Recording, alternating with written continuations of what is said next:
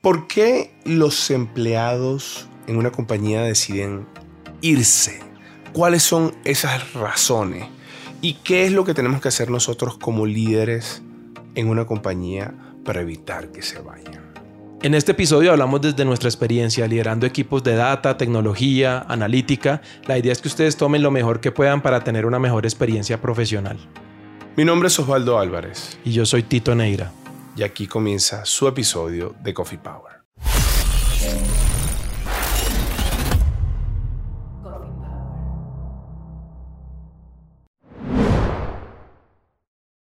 Ya está disponible nuestro curso de liderazgo en equipos de ingeniería de software en Udemy. Un curso para ayudarte en tu misión de ser cada vez un mejor líder en tecnología. El curso ya es bestseller en la plataforma de Udemy y contamos con más de 22.000 estudiantes. Así que aquí en la descripción te dejo un código de descuento. Nos vemos en el curso. Bienvenidos a un nuevo episodio de Coffee Power. Mire quién les tengo aquí. Hola, hola a todos. ¿Cómo está, don Tito Neira? Bien, aquí en nuestro primer episodio presencial. Estamos nerviosos. Estamos un poquito nerviosos. Estamos aprendiendo a ver cómo hacemos esto entre los dos presencial. Siempre lo hemos hecho remoto, así que bueno. Sí. ¿Cómo está, maestro? Bien, bien. Aquí aguantando calor. Qué rico está Bogotá, hermano. Qué rico está Bogotá. Yo me estoy descongelando. claro, ¿Ah? total. Pero qué rico, ¿no? Y bueno, señores, entonces eh, Tito y yo venimos hablando mucho sobre el tema de, de- de lo que es la, la gente que está trabajando con nosotros. Y bueno, también vemos en muchas compañías estas personas que, que se conectan con el propósito de la, de la compañía, pero hay gente que se desconecta, ¿no? Gente que se desconecta, que cambia de trabajo, que, que sí, no, no, no, las compañías no consiguen maneras en cuanto a retenerlos, a mantenerlos. Entonces, bueno, pasa eso. Y sobre todo en, en, pues en los sectores en los que trabajamos y en la gente con la que trabajamos. Porque están siendo unos perfiles muy demandados por el mercado. Demasiado. Es una pelea absurda, Sí, total. ¿no? Entonces hace que, que muchos, muchos perfiles puedan tener variedad, distintas opciones y, y bueno, y es difícil como compañía retener a estas personas. Entonces, una, lo que queremos hacer en este episodio es basado en la experiencia que hemos tenido nosotros, no como expertos en recursos humanos, sino como, en mi caso, por ejemplo, líder en equipos de ingeniería de software, de desarrollo de software, y Tito como líder en equipos de data analytics, ¿qué más? Ahí. AI, em, que, que están muy ligados, ¿no? Son, son perfiles técnicos, son perfiles muy similares, son retos muy similares. Queremos comentarle un poco como que nuestras experiencias de, de- de lo que hemos venido haciendo, de las cosas que nos han funcionado, las cosas que no nos han funcionado, eh, para que, bueno, para que usted vea si le sirve, si lo puede aplicar, si se siente identificado, si esto lo puede ayudar a ustedes. ¿Qué le parece, don Tito? No, súper. O sea, ahí un tema, digamos, muy importante es desde nuestra experiencia, ¿no? Eso sí es importante aclararlo. No somos expertos en talento humano, en habrán sus propias estrategias de retención y en los perfiles con los que trabajamos, porque pues es diferente un perfil administrativo, contable, de talento humano, bueno, de, finanzas, a los perfiles con los cuales nosotros trabajamos. Entonces es importante esa aclaración, eh, porque es desde nuestra experiencia, similar al episodio de Soft Skills, también desde nuestra experiencia, cómo lo trabajamos. Que arribita sale el episodio de Soft Skills, se lo vamos a Exacto. Perfecto, Tito. Entonces, mira, vamos a comenzar. Yo quisiera que nos pusiéramos en el contexto de entender varias razones por las cuales personas deciden irse de una compañía. Primera razón, salario y beneficio. Mi salario no siento que está adecuado y no me siento conectado con los beneficios de la compañía. Pero le pongo el otro punto. ¿Cómo siempre tener los mejores salarios y beneficios con esta locura que hay en el mercado? Sí, no. No, es imposible y, y además no solamente es, puede ser que la persona se sienta cómoda con su salario y beneficios hoy, pero por lo que hablábamos ahora de las ofertas que llegan, del mercado tan demandando tantos y realmente la oferta de este tipo de talentos es, es limitada a nivel global, o sea, eso no ocurre solo acá en Latinoamérica, sino a nivel mundial está siendo limitada esa oferta.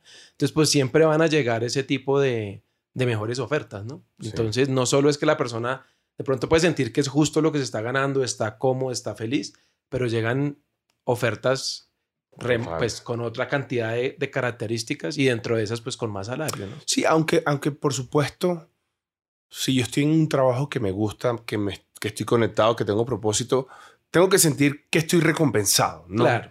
O sea, y, y que, y que mi salario y mis beneficios van acorde. Y el punto yo creo yo que como compañía, también la compañía tiene que hacer un esfuerzo para estar al nivel de la competencia.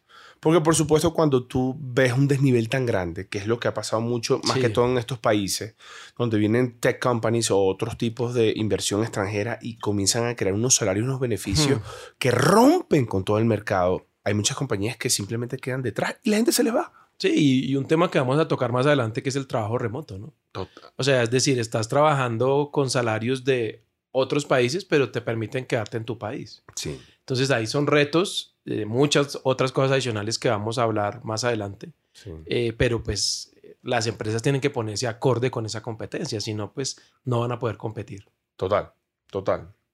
Otra razón, eh, la gente se siente que trabaja mucho, que se quema y que no se siente soportada. ¿Se dice soportada? ¿Supporter? Se dice apoyada. Apoyada. Apoyada. apoyada. Aquí tenemos aquí nuestra Sorry. traductora. Sorry, my friend. Eh, eh, eh, eh, sorry, sorry, my friend. Apoyada por sus líderes. Y eso sí es una. Eso sí es importante, porque eso, eso no tiene que ver con la competencia, No. con, con que vinieron 17 companies, con que los salarios. Es que, bueno, hermano, si usted no está haciendo eso, ahí sí hay bailas. Sí, ahí, ahí hay un punto, digamos, de fondo y, y ata con otra cantidad de, de características y una es el propósito, ¿no? Es decir, y una, una, una, em, algo que deben hacer los líderes es poder mostrarles ese propósito a sus equipos, ¿sí? No solo es tú trabajas y yo te pago, sino para qué trabajas. Claro. Y eso sí es, eso es una em, obligación, es una responsabilidad de los líderes transmitir ese propósito a, a los equipos. Total, total. Otra razón muy común es siento que no avanzo en mi carrera en la compañía, que es todo lo que tiene que ver con el career path, Mm. el career ladder. Me quedé estancado en una posición y o no crezco o no sé para dónde tengo que crecer. Ahí lo hemos hablado mucho Sí. en el podcast de, de arquitectos pasándose a people management sin querer serlo, pero es porque es la única eh, opción que ven para crecer dentro de la compañía. Y, y, hermano, yo Sí. pienso que eso, eso sí es grave. no Total, y, y ese reto es muy importante porque eh, empresas que son absolutamente tecnológicas, pues tienen los dos paths de carrera. Tienen el, el, digamos, administrativo que crece manejando equipos y demás, pero también tienen un path de carrera técnico individual. individual. Eso lo dice eh, como que contributor path, que Sí. es el path del contribuidor, Mm. y el individual path, ¿no? Sí. Que es que yo, yo no quiero estar pendiente de Y- people, recursos Sí, y- humanos. Y, eso, eso, digamos, en mi experiencia me ha pasado. Digamos, uno dice, bueno, la forma de crecer es que ya te voy a entregar un proyecto y un proyecto implica necesariamente, eh, pues, administrar gente, administrar problemas, stoppers, etcétera. Y hay gente que dice, no, déjeme, yo quiero ser un gurú en el código, en lo que quiero hacer, pero no quiero administrar gente. Total. Y las empresas que están fuera del sector tecnológico tienen esos retos, porque el, el perfil técnico, digamos, el, el pad de carrera técnico no es tan fuerte en esas Sí. empresas porque no es su core business. Total, total. Otra razón importantísima, la gente necesita un balance entre el trabajo y su vida personal. Y ahí entra mucho, si quieren lo hablamos de una vez, el trabajo de trabajar desde casa, Sí, eh, poder desconectarme a ciertas horas para dedicarle a mi familia, o personas que no se pueden desconectar porque cada rato se le están cayendo todos los servidores y tienen que trabajar los fines de semana y todo eso. Y, y si, digamos, la compañía no tiene un balance en eso, eh, es una razón importantísima por la cual las personas deciden, miren, me voy para otro sitio Total. donde sí pueda tener esto. sí, y de hecho ese es como de los primeros que to- temas que tocamos que le aplica a cualquier cargo, ¿no? Aquí ya no salimos del tema tecnológico exclusivamente. Total. Nos vamos para cualquier cargo financiero, contable, administrativo, talento humano, lo que sea dentro de una empresa, es el balance. ¿sí? Y, y algo sencillo que uno diría de balance es que suena natural, pero a veces no se da, es, pues tengo mi horario laboral, cumplirlo. Que en muchos países eso no se da. O sea, es decir, tu contrato es de 8 a 5, 8 a 6 y ya. Y, tú, y fuera de eso, tienes el resto del día para tu familia, para ti, lo que quieras. Es algo sencillo, pero es increíble que ese tipo de cosas se den. Sí. Sí. Ahora bien, llegan empresas con, no, no solo eso, sino viernes por la tarde libre, eh, Sí. eh, no hay horario, tú cúmpleme con estas tareas. Si Trabajo quieres, asíncrono. si trabajo asíncrono, si quieres hacer tu trabajo y el domingo haces tu trabajo y sacas todo y lo entregas, no me importa dónde estés. O sea, además, o sea, lo mínimo es el horario, lo mínimo. Pero ahora hay una mayor oferta, sobre todo en nuestros sectores en los que trabajamos de tecnología, que, que sorprende y que creo que es la mejor manera. Porque lo mejor para mantener a un profesional motivado, o uno mismo, es poder eh, tener tiempo para grabar el podcast, poder tiempo para estudiar, poder tiempo Total. para compartir con la familia. Eso lo enriquece a uno como persona. Y fíjate, yo pienso que, que las compañías también tienen que normalizar mucho ciertas cosas. Por ejemplo, eh, hace poco tuve una conversación con una empresa que, que yo le hacía advisory y, eh, y uno de los chicos estaba en Santa Marta en una playa sentado trabajando. Mm, Y en muchas compañías eso se ve mal. Sí, Y no quiero prender la cámara porque no quiero que vean que estoy en la playa porque Sí. van a pensar que estoy. Las compañías deberían normalizar eso. de acuerdo. O por ejemplo, vamos a ofrecerte ciertos días de, de ¿cómo se dice? Cuando estás enfermo. Eh, sick days, ¿no? Y alguien quiere tomarse un sick days, pero porque mentalmente no se siente bien. ya me lo Porque tomo. estoy estresado, porque la verdad hoy amanecí que no quiero Y trabajar. pasa. Porque esto, y eso tiene que ser normal. No quiero trabajar hoy. Y me voy a tomar uno de los días que tengo porque de verdad la mente, claro, yo pienso que después ya hay un límite cuando, cuando tú ves que la gente abusa de eso Sí. y, y- y no cumples con tus objetivos y no cumples con tu trabajo. Pero sabes, si tú quieres, yo te lo digo, yo ahorita estaba en Canadá a menos 30 en un lockdown, no podía salir de la casa porque todo estaba cerrado, salía de la casa me congelaba porque, hermano, Sí. porque no puedes ni respirar, Sí. respiraba, se te congela la nariz. Mm, Yo me estaba volviendo loco. Entonces le dije a mi esposa. Más loco, más loco. Más loco, más loco es lo que estoy. Le dije a mi esposa, mi amor, vámonos unos días a Bogotá. Mm, Y es normal en el trabajo poder yo decir, me voy unos días y, y no pasa nada. sí, Y sigues cumpliendo. con Y le, trabajo. y le que- digo tanto a mi liderazgo como le digo a mis equipos, estoy pasando por esto. Sí, Y voy a, voy a un sitio donde yo pueda estar mejor y dar lo mejor de mí también. Claro. Estar en el mejor estado mental para ustedes. Y es normal. sí. Y, y volviendo, digamos, conectando lo que tú dices con el horario, que, que es lo mínimo. O sea, hay personas que dicen, uy, salió a las 5 de la tarde, pero es que es mi horario, y lo ven mal. Entonces, eso no hay que normalizarlo. Mi horario es mi horario y punto. Ah, pero es que si tú no haces, entonces la empresa, bueno, pero es que me contrataron en un horario, yo en mi horario doy todo. Y aquí estoy yendo a lo simple, ¿no? No, no a lo más avanzado que tú mencionas, sino lo más simple es, yo trabajo en mi horario, yo cumplo. Ah, que de pronto una semana tocó hacer un sobreesfuerzo, perfecto. Una semana, está bien. Pero que no se vuelva normal 7 de la mañana, 10 de la noche, todo, y es que es normal. No.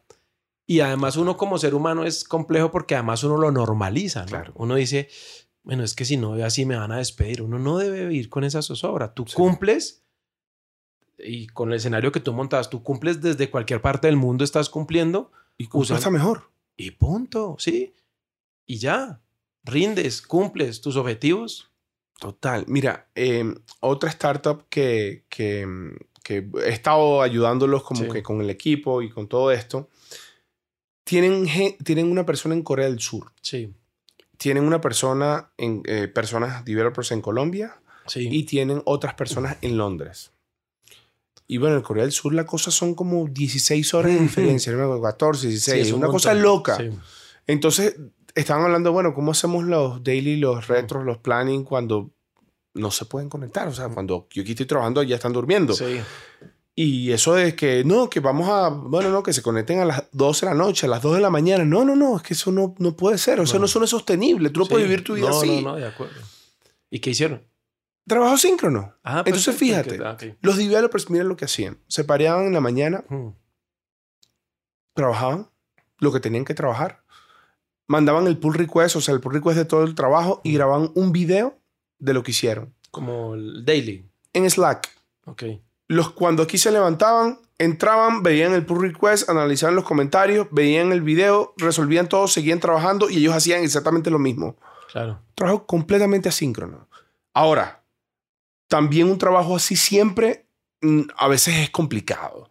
Necesitas espacios de encuentro, traerlos a un sitio, que ellos se sientan también conectados, porque viene el otro problema que es cuando, ¿sabes? No sé ni con, qué estoy trabajando. Ni siquiera le veo la cara porque es que no le puedo ver la cara, está durmiendo siempre cuando yo trabajo, ¿no? Entonces, es como el trabajo remoto con esteroides. Sí, tal cual. Exacto. Sí. Y es complejo, ¿no? Pero si tienes una buena dinámica de trabajo, eh, eh, eh, se, se, puede lograr, por supuesto. Igual yo creo que esos puntos, o sea, era un poco lo que mencionaba yo ahorita, no es todo el tiempo trasnochando, sino una vez al mes nos vamos a ver en estos horarios. Total. De pronto que una vez al mes trasnoche el equipo de Corea y la otra vez trasnoche el resto del equipo, no sé. y, y, eso pues ayuda también a conectar. Y, y también lo he vivido, digamos, ahorita con todo este tema de trabajo remoto, que es encontrarse con la gente es verse, verse, lo que estamos haciendo hoy. Total. Sí. El esfuerzo que has hecho con tu esposa también de venir acá, obviamente descongelarse y demás, pero igual es un esfuerzo y es chévere verse, es compartir. Claro, no. Pero hay que definir muy me bien. unos puros y me los regaló. Eso no me los podía regalar por Zoom no, o por Teams, no me los podía. Por el metaverso todavía no, no, tiene ese feature. Entonces yo digo, pero hay que definir el propósito, ¿sí? Ah, claro. Porque ahorita, y de pronto lo vamos a hablar más adelante, están las empresas en, bueno, vamos a volver, a regresar entonces uno dice, venga, pero, pero ¿con qué objetivo? ¿Para qué voy a hacer ir yo a las personas todos los días a la oficina si lo pueden hacer lo mismo en la casa? ¿Cuál es el propósito? Esta semana y más como, como anécdota, en el doctorado, pues el primer año fue virtual por el COVID y todo esto. Y la universidad dijo, no, ahora vuelven. Entonces, tomando las clases, yo decía, pero estas clases las pude haber tomado virtual. El propósito de ir, no, pues, ¿para qué voy? Ah, si hay una dinámica presencial, lo que sea, Team building, es otra cosa. Pero, pero eso las empresas lo tenemos, no lo tenemos que cuestionar muy bien ahorita en, cuando entre comillas se empieza a normalizar la pandemia. Otro punto por el cual personas dejan su trabajo es por la falta de reconocimiento. Mm. Yo, yo tengo muchos sentimientos encontrados porque hay compañías que entienden que tienen ese, problema ese problema. y, y, crean como una dinámica de reconocimiento, ciertas herramientas online que le da puntos, aplausos, aplausos y cosas así, pero la estrategia de implementación tampoco es la correcta. O cuando te mandan el aplauso, cuando te mandan el voto, tú no sientes que te están reconociendo, ¿no? Entonces, eso no es solo reconocimiento. Reconocimiento es también que tú, cuando tengas un trabajo públicamente, los líderes reconozcan a las personas, los individuos, de que, sabes, de que los puedas traer a ciertos espacios donde ellos tengan más exposure, de que tú en tus one-on-ones le digas, me encanta lo que estás haciendo, me parece que vas bien, y eso es un reconocimiento. Sí, ahí hay diferentes perfiles de personas, ¿no? Hay personas que por ejemplo, una vez estuve en una oficina y hacía una dinámica con el equipo. No, es que aquí la gente llega y nos saluda y no sé qué. Entonces, todo el mundo que llegue salude a Osvaldo. Y había otros que no, no, no, yo estoy aquí conectado, desarrollando. Déjeme, o sea, cuando me desconecto, salúdeme, pero no me interrumpa porque sí. Y lo mismo me parece que pasa con el reconocimiento. Hay gente que dice, no, a mí desde que me dejen trabajar bien, no me estén peloteando para izquierda, derecha, yo tenga un propósito y vaya, para mí eso es suficiente. Y me paguen mi sueldo a tiempo, digamos. Y hay otros que sí dicen, no, pero es que yo hice esto y el resultado, mire, lo está presentando el presidente, pero nadie supo que yo lo hice. Sí.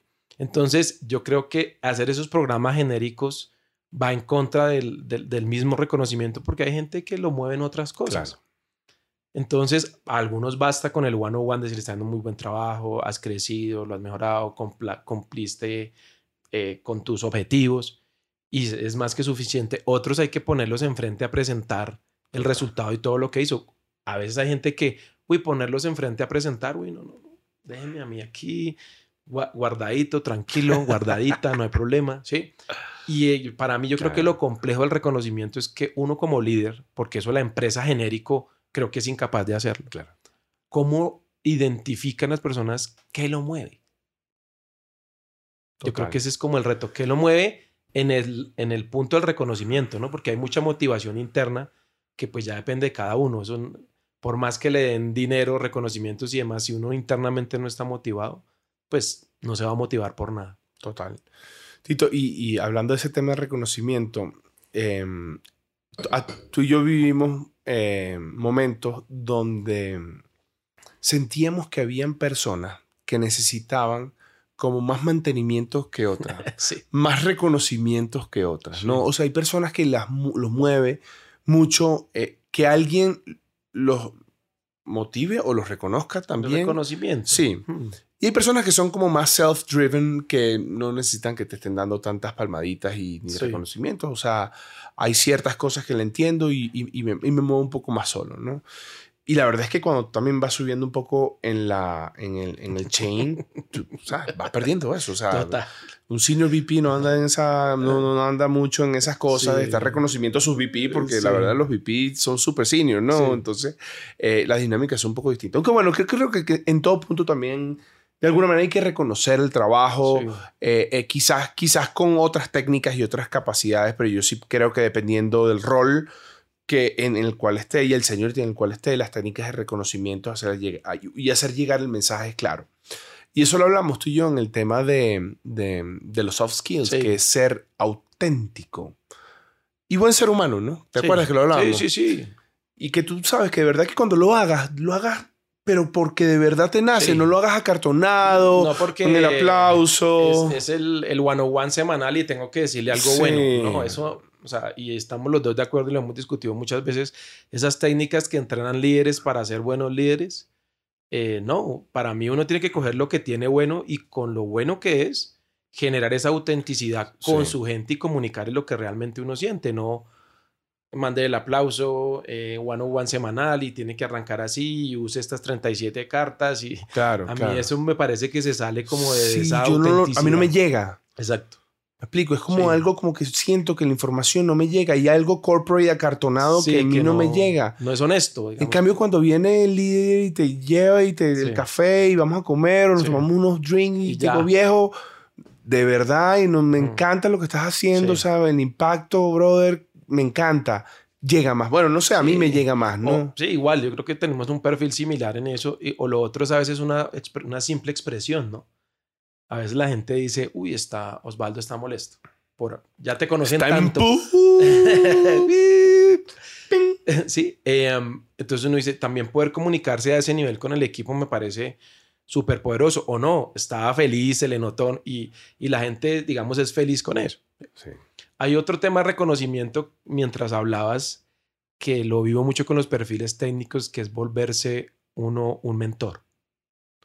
Cuando ya te reconocen que eres tan bueno que toda la gente que entra, o sea, como el gurú de un tema específico, no, vaya con esa persona, él lo capacita, le enseña, tener sus, sus, las personas a las cuales entrena, no me acuerdo cómo es que, el mentí, creo que se llama, es la palabra técnica, eh, y yo le enseño, y hay gente que el reconocimiento es ese, o sea, sé tanto, soy tan bueno, que ya estoy formando la siguiente generación de ingenieros, de desarrolladores. Líderes de, líderes, sí. Exactamente. Y no es que lideren un equipo, no sino desarrollan talento dentro de las empresas, también hay gente que les mueve mucho eso, por ejemplo. Claro. Que es otra forma de reconocimiento, digamos, no tan show, sino reconocerle que sabe. Sí. Otra razón, creo que es importantísima, y creo que tú te vas a sentir muy identificado con esto. La gente se aburre, viejo. Te aburriste de tu trabajo. Sí. O te desconectaste con el propósito, o no te gusta ya lo que estás haciendo, o quieres probar algo distinto, o te quieres mover de rol, o, o sí. Y eso pasa más de lo que uno se imagina. Pero fíjate, eso se ha exponenciado. Mm. ¿Por qué? Porque como ahora todos los perfiles, como usted que me está viendo, que tiene 17 ofertas en la mesa, y si no las tiene, las va a tener. Sí. Si sigue viendo Coffee Power, créame que las va a tener. Y si se conecta en la comunidad de Slack, donde están todos los recruiters, ahí va a tener las ofertas. Pero bueno, la gente que está conectada, hermano, hay cuatro cositas que no te gustan y ya te, ya te desconectaste no, no, y te comienza a hacer ojito la compañía que está al lado y eso, hermano, hace que te aburra. Sí, de nuevo, yo, yo creo que ahí también juega un papel importante el líder, que es el que está más cerca a la persona en su día a día poder identificar en qué le gusta, qué no le gusta. ¿sí? Yo trabajo en una empresa en donde hay mucha variedad de proyectos. Entonces hemos tenido esos casos. No, me voy. ¿Cómo así? ¿Le van a pagar más? No sé qué. No, por lo mismo. Para mí eso es mortal. O sea, O sea, ¿qué, qué, qué no hicimos? Sí. Sí, porque, digamos, yo no tengo la filosofía de retener cuando se van a ir, sino retener con el día a día. Claro. No, es que estoy aburrido. ¿De qué? De lo que estoy haciendo. Venga, ¿quiere otro proyecto? Sí. Cuando lo pidió. Dígame ya, va, va. ¿cuál Claro. quiere? Mira, hay estos 10 proyectos. ¿Qué quiere hacer? No, quiero hacer esto de innovación, de desarrollo de nuevos productos. Váyase para allá. Sí. Claro. Entonces, no todas las empresas tienen, obviamente, esa capacidad porque pues a veces es más operación y mantener lo que hay es complejo. Pero sí hay que estar muy de cerca con las personas. Sí. Pero es un buen feedback, ¿sabes? Sí. Pídalo, pida, pida, Pida. o sea, Sí, antes de algo- irse pida. Sí, y si no, y si no se lo No. da, bueno. Y, y ni siquiera cuando tengan una oferta. Si hay algo que los incomoda, díganlo. Sí. Y si uno lo ve en, en, en, en terapia de pareja, lo primero que le dicen a uno, hable. Tito y yo fuimos a hacer terapia de pareja y nos Exacto. dijeron, hablen, y está, por eso estamos aquí hablando. Hablen más, díganse las cosas. Entonces, si algo hace falta, pues levanten la mano con su jefe directo, lo que sea, y claro. Ahí es importante el liderazgo. Entonces, háblenle a su jefe, díganle que les incómodo. Ahorita con el trabajo remoto, eh, esta semana alguien me dijo, no, es que yo antes de venirme a este trabajo hace dos años, yo vivía en Medellín y era feliz. Váyase. Estamos trabajando remoto. A lo más le diremos una vez al mes, venga, pero si usted era feliz en otra ciudad, hágale. Sí. ¿Qué lo hace feliz? Entonces, si uno los escucha, el líder está atento en su seguimiento, no solo es temas técnicos, sino cómo está como persona, qué quiere hacer. Eh, pues se pueden dar esas oportunidades porque yo diría que mucha gente se va por eso, porque no son escuchados, porque eh, hay cosas que les incomodan, pero nunca las dicen también. O sea, Sí. también es responsabilidad de uno como, como trabajador, digamos. Eh, pero es hablar, decir las cosas. Recomendación para todos. Y yo creo que eso, pues la gente también aprecia eso, ¿no? Porque también, como las empresas también pueden mejorar en función de lo que uno retroalimenta a la empresa. Claro.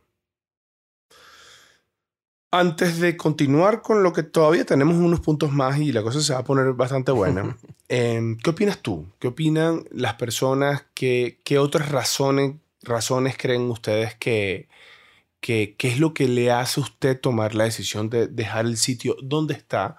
¿Por qué? A mí me, a mí me gustaría que la gente nos contara aquí en los comentarios eh, y sigamos la conversación por ahí, pero bueno, aquí le seguimos con otros puntos. Tito, esta que te, te pega a ti directamente. Infelicidad con el management o insatisfacción con el management. Y esto es muy común. Sí. Muy común que la gente no siente que sus líderes los representan y no se sienten cómodos. Tienen beneficios, tienen todo, ¿sabes? Sí. Tienen todo, pero... Todo el resto funciona, digamos. Sí. Em, yo creo que aquí podemos separarlo como en dos bloques otra vez, los roles técnicos y los roles administrativos. Digamos, yo creo que en el, el rol técnico, desde mi punto de vista, el, el manager tiene que saber. Y creo que ya lo hemos discutido en otros episodios. Yo he tenido esa discusión con talento humano, con el resto, no, pero es que el presidente de una empresa de aviones no tiene que saber cómo funciona un avión. Bueno, listo. Eso en esa generalidad funciona. Pero cuando tú estás en una empresa de tecnología y lideras equipos técnicos y no sabes absolutamente nada de lo técnico, Pero pues mira Elon Musk, que se pone a hablar de los, con los ingenieros de materiales. No, que- no estoy diciendo que Elon Musk sea el mejor ejemplo a seguir, No. pero se pone a hablar con los tipos de materiales de tú, cómo va a ser el cohete que va a y, llegar le- a... y entiende, él no les va a decir qué hacer mañana, Sí. pero hay discusiones y desde mi punto de vista, curiosidad, y claro. y, a- y desde el punto de vista a mí como técnico, si tengo un líder técnico me puedo sentar a discutir ciertas Claro. cosas, me motiva. Y tomas mejores decisiones. Desde mi punto de vista, sí. Claro, porque es que conoces. co- conoces. Si, no, si no entiendes, ¿cómo Sí. vas a decidir, sabes, cómo diseñar un equipo? O cuando te venga el equipo con 17 problemas, te van a agarrar, te van a dar la vuelta, te van a empujar De- y tú no tienes más nada que hacer. De hecho, hace poco estuve en una reunión que se hace global con varias gente de analítica y, y muchos líderes decían, yo cuando pongo un líder de analítica prefiero a alguien que venga de negocio y que entienda algo de analítica porque es más fácil conseguirlos. Yo le digo, es más fácil, pero no es mejor. ok. Yo prefiero el extraño de analítica que le gusta el negocio, que entienda muy bien lo técnico, pero que le guste el negocio. Es más difícil conseguirlos Claro. pero es mejor. Entonces, ¿usted qué quiere? ¿Algo fácil y malo? ¿O no tan bueno más bien? ¿O algo que cueste hacerlo, pero que cuando lo logres te dé mejores resultados? Total. Eso sí lo dejo a la audiencia de managers que escojan qué prefieren como manager de estas áreas técnicas. Sí, total. Eh, y, mira, es, muy común cuando las personas em, sienten que sus líderes no los apoyan y ahí lamentablemente hay muchos líderes que crecen en la organización. Mm. Em, pero también, fíjate, los líderes son reflejos de sus líderes. Sí. En muchos casos. Y cuando tienes una compañía y hay un líder que quizás es tóxico, esa estructura de ese líder, que son personas que posiblemente él trajo, quizás tengan ese mismo comportamiento, ese mismo reflejo eh, y ahí comienzan a pasar situaciones y, y, ¿sabes? Esos hotspots que tú ves en las compañías y dices como, que, ¿qué está pasando acá? ¿no? Y ahí creo yo que es importante el trabajo de los liderazgos, de los que crean líderes o los que lideran líderes, de darse cuenta si eso está pasando. Porque cuando un líder no es buen ser humano, que es lo que hemos hablado, o un líder no entiende lo que está pasando en su equipo, o no les da la autonomía al equipo, o no, los, no empodera al equipo, o hace micromanagement, o algo, algo ahí va a pasar. Total. Y eso va a impactar a todo esa cadena. Hay, hay un meme LinkedIn por ahí que dice que cuando llegues a ser senior, sé el senior que te hubiese gustado tener de jefe. ¿sí? O sea, cuando tú llegues a senior, no te comportes como el que te tocó de jefe en ese momento, sino como el que te hubiese gustado tener en su momento cuando ah, tú eras junior. ¿sí? Entonces, ¿qué te hubiese gustado? Y asimismo bajarlo, digamos, a, no bajar los errores, sino bajar las cosas buenas. Total.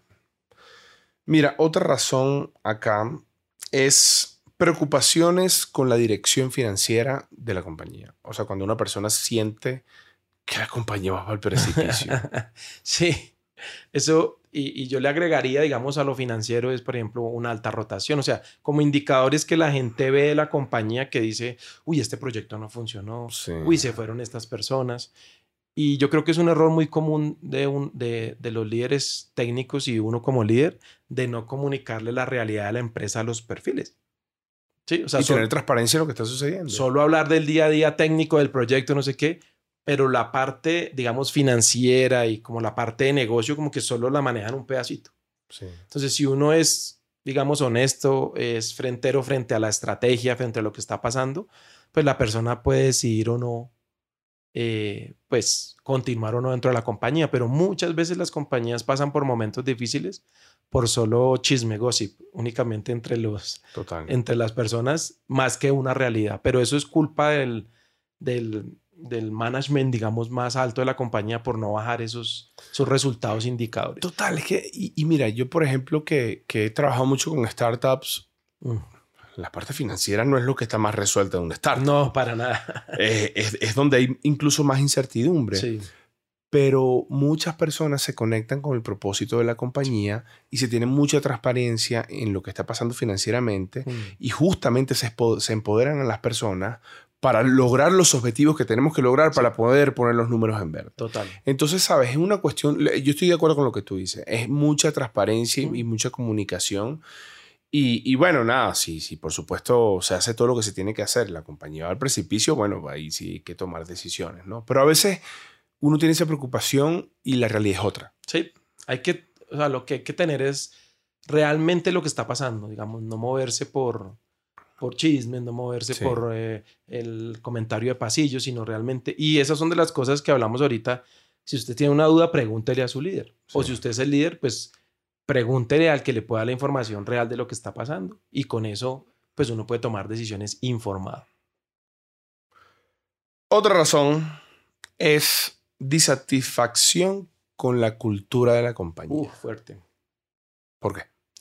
Porque la cultura la, construye, la construimos las mismas personas de la empresa.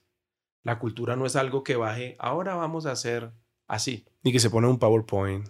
Y si, la cultura de nosotros es esta. Sí, y hay un dicho por ahí que la cultura se desayuna la estrategia. Entonces usted puede tener, no me acuerdo, es un autor famoso por ahí. Entonces usted puede tener. ¿Y por qué no se la almuerza o no se la cena? bueno, se la cena, cambiamos se la come, que se, la come. ¿Sí? Entonces uno dice, eh, si la, y lo, lo, lo, difícil es que uno como persona, como empleado, dice, oye, qué cultura, pero tú eres la cultura. Sí. Entonces uno, ¿cómo hace para convencer a las personas de generar la cultura que quieren vivir? Cuando uno, cuando eso se logra en un equipo, y logra usted un equipo de alto desempeño con una cultura de compartir conocimiento, de crecer como equipo, de no sé qué, y llega alguien que no es, esa misma persona se saca sola. Sí. Porque no se va a sentir feliz con esa cultura. Pero la pregunta, y, y, para ustedes en la audiencia, es: cuando no se sientan contentos con una cultura, tengan en cuenta que ustedes son la cultura. No la empresa es la cultura. Total. Mire, yo hice un episodio, espero que lo hayas visto, de cultura de ingeniería. Ah, sí. No sé qué número es el episodio, quizá lo voy a dejar. Ese episodio está en inglés, pero está subtitulado mm. en YouTube subtitular en Spotify todavía no lo hemos logrado porque usted no ve nada. o sea, no hay subtítulos en Spotify. Eh, entonces en Spotify lo puede ver, lo puede escuchar en inglés y aquí en YouTube lo puede escuchar en inglés con subtítulos en español. Anan Safi es la persona que traje, que es un pro de esto. Y yo aprendí muchísimo ahí. Y es un poco lo que tú dices, ¿no? O sea, la cultura somos todos. La cultura es algo que no se puede decretar no se puede poner un PowerPoint, no se puede hacer... La cultura ahora de nosotros es esta. Y el rol de los líderes en la cultura es vivirla y ser ejemplo y consistente de eso. Tú no puedes decir que en nuestra cultura de ingeniería está eh, empoderamiento con los equipos y tú no empoderas los equipos. O sea, si tú no vives la cultura, si tú no das el ejemplo, y es algo que es día a día o sea, cada, cada gesto, cada cosa contribuye on top of y hay que trabajarlo. o sea, no es que eso espontáneamente la gente va a empezar a compartir conocimiento, ¿no? Total. Entonces uno lo ataca. ¿Por qué a usted le da miedo compartir conocimiento? Porque es que desde la empresa que venía, pues yo guardaba mi conocimiento porque es que si yo lo entregaba me echaban. Claro. Me reemplazaban por alguien más. No, no, no. Aquí, como digamos, si estás en un negocio de conocimiento, pues entrega lo viejo y aprende algo nuevo. Total. Sí.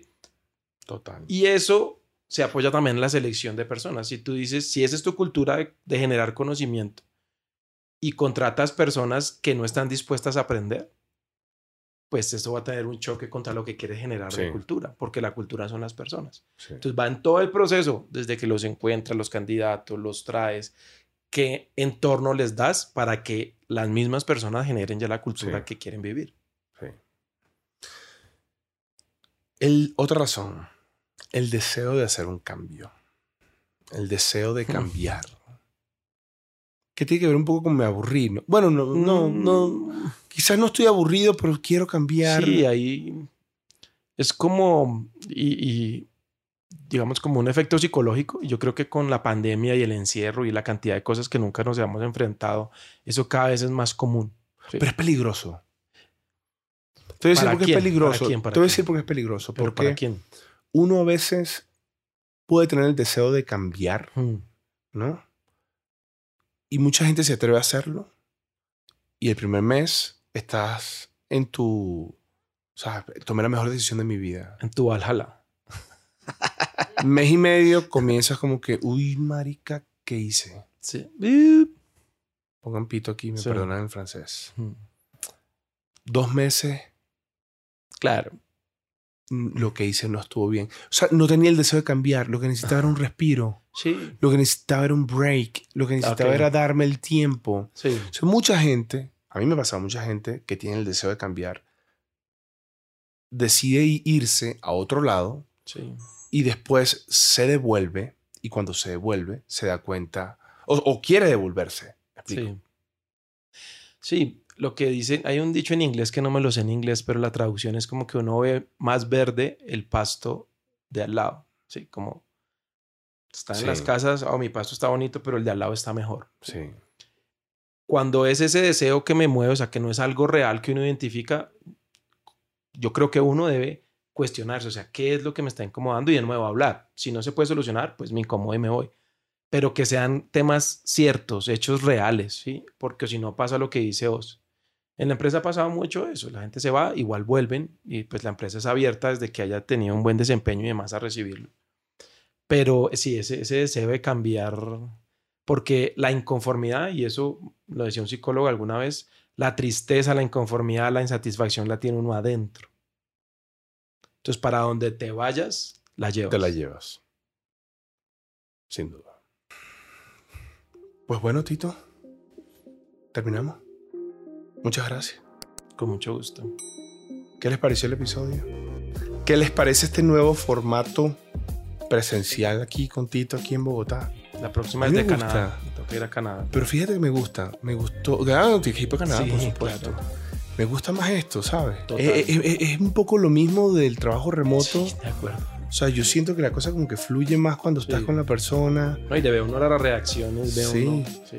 Tito no es un holograma, no es, no es el No metaverso. es bola 8. oiga. No es bola 8. No, tú eres bola 8. ya. Tú eres bola 8. Hay que poner Coffee Power 8. 8. Coffee Power number 8. Bueno, señores, muchísimas gracias. Llegaron hasta acá por habernos escuchado y visto. Cuéntenos sus impresiones. Suscríbanse al canal de YouTube si no están suscritos, que espero que sí, por favor. Eh, y bueno, muchas gracias. Nos vemos el próximo lunes en un nuevo episodio de su podcast, Coffee Power. Coffee Power.